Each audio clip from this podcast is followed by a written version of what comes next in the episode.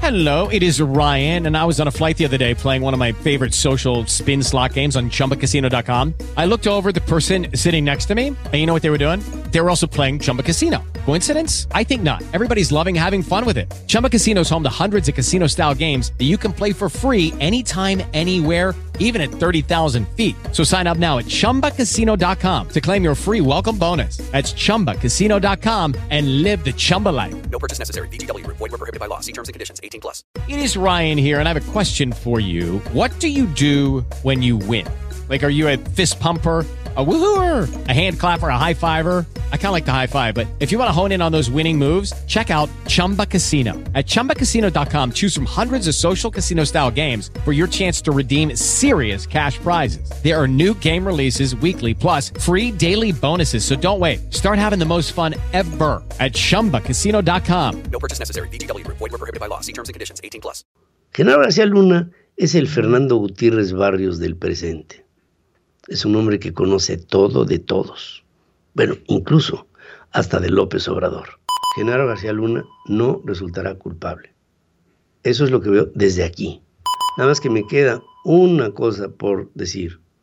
Un factor que es importante. La información que tiene como haces bajo la manga Genaro García Luna.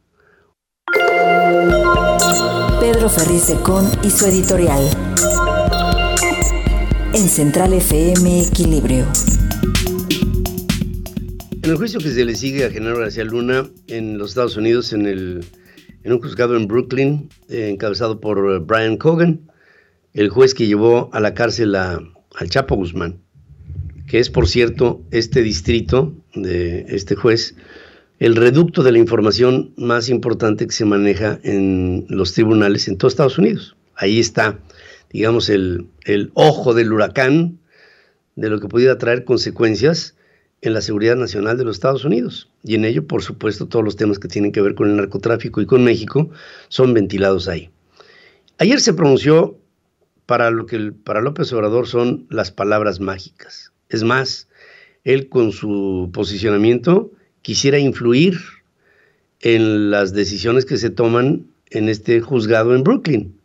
Digo, sabemos que no se puede, pero, pero bien que lo desearía el presidente de la Macuspana. Y López Obrador escuchó, bueno, la voz angelical cuando Edgar Beitia pronunció el término Felipe Calderón. Ahí fue en el momento en que se congeló la vida política de México, no de los Estados Unidos, de México. ¿Por qué? Bueno, porque todos sabemos que dentro de las obsesiones del presidente de México, de Manuel Andrés López Obrador, está una que es tremendamente fuerte y rencorosa, que es la de Felipe Calderón, porque él considera que en el 2006 Felipe Calderón le arrebató el triunfo que le dio la titularidad de ser presidente de México y eh, López Obrador, pues ahí feneció, acabó, desmayóse. Y no fue sino hasta 12 años después que pudo llegar a ser presidente. Pero finalmente llegó. Ahora, el hecho es que el testimonio de ayer se me hace uno bastante, bastante débil. Fíjense. Edgar Beitia fue el fiscal general de Nayarit en tiempo de Roberto Sandoval, que fue gobernador del estado. En ese periodo hubo una delincuencia rampante en Nayarit. El gobernador encabezando la delincuencia, con todo tipo de negociaciones, con todo tipo de delincuentes, con una disposición del presupuesto como si fuera propio, en fin, una serie de atropellos brutales. Al punto que Roberto Sandoval acabó siendo perseguido por la justicia, él y parte de su familia.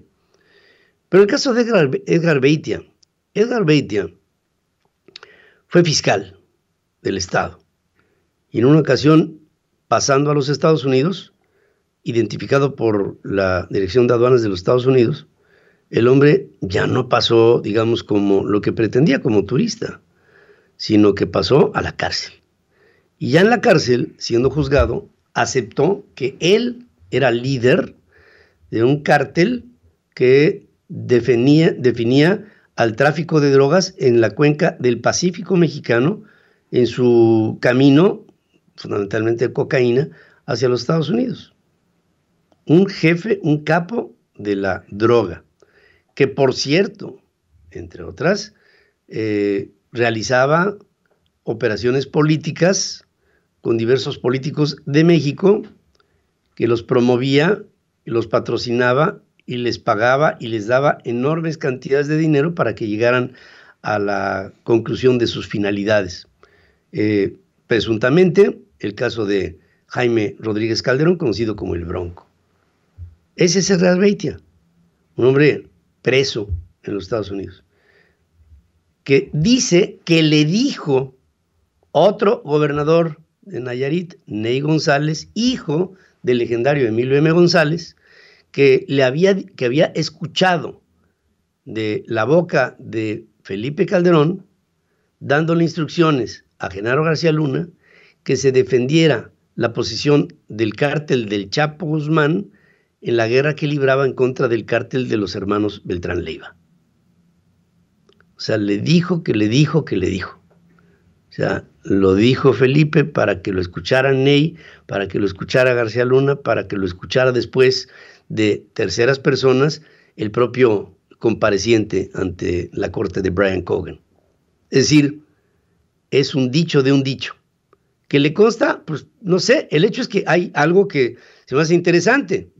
Felipe Calderón goza de cabal salud, como dirían en Don Quijote.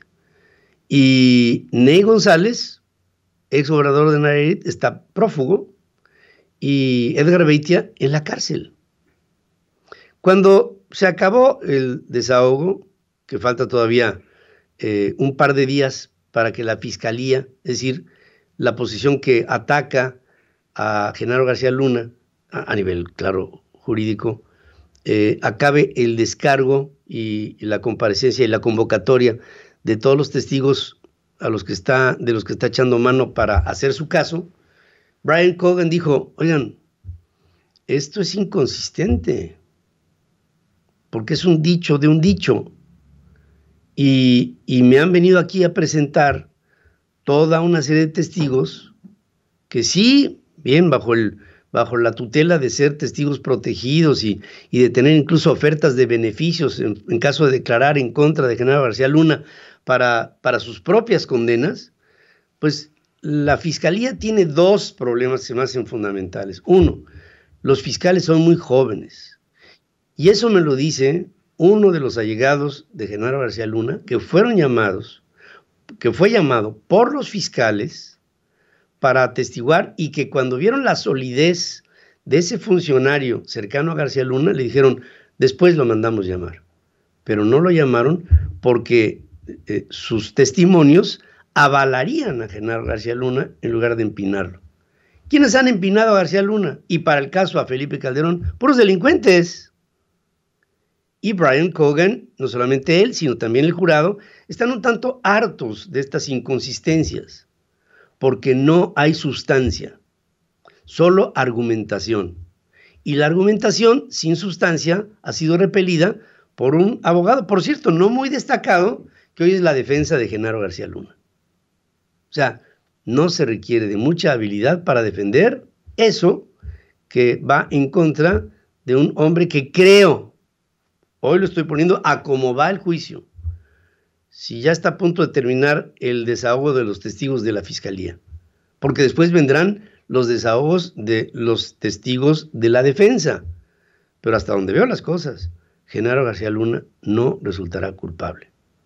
Eso es lo que veo desde aquí. ¿Puede haber variables? Sí. Nada más que me queda una cosa por decir. Un factor que es importante. La información que tiene como haces bajo la manga Genaro García Luna. Genaro García Luna es el Fernando Gutiérrez Barrios del presente. Es un hombre que conoce todo de todos. Bueno, incluso hasta de López Obrador. Es por eso, tal vez, que afanoso López Obrador quiere ver a Genaro García Luna condenado. ¿Será? No lo sé. Por lo pronto todo le pinta mal al de la Macuspana. Soy tu amigo Pedro Ferriz de Con y hoy te quiero recordar cuatro cosas muy importantes para nosotros. Una, Dale me gusta a todas nuestras transmisiones y videos en todas nuestras plataformas. Es importante para nosotros. Dos, comenta en Central FM tu opinión, que es fundamental para, para nosotros, para que formemos opinión pública juntos, ya sea en los chats en vivo o en los comentarios. Te queremos leer, queremos saber qué es lo que estás pensando. Comparte en tus redes personales o con tus amigos por WhatsApp. Así nos ayudas a que más gente se una a nuestra voz. Suscríbete y activa las notificaciones para que no te pierdas ninguno de nuestros contenidos. Central FM Equilibrio, marcando el cambio que necesita México. Dale más potencia a tu primavera con The Home Depot. Obtén una potencia similar a la de la gasolina para podar, recortar y soplar con el sistema OnePlus de 18 voltios de Ryobi desde solo 89 dólares. Potencia para podar un tercio de un acre con una carga. Potencia para recortar el césped que dura hasta dos horas. Y fuerza de soplado de 110 millas por hora. Todo con una batería intercambiable. Llévate el sistema inalámbrico OnePlus de 18 voltios de Ryobi. Solo en The Home Depot. Haces más. Logras más.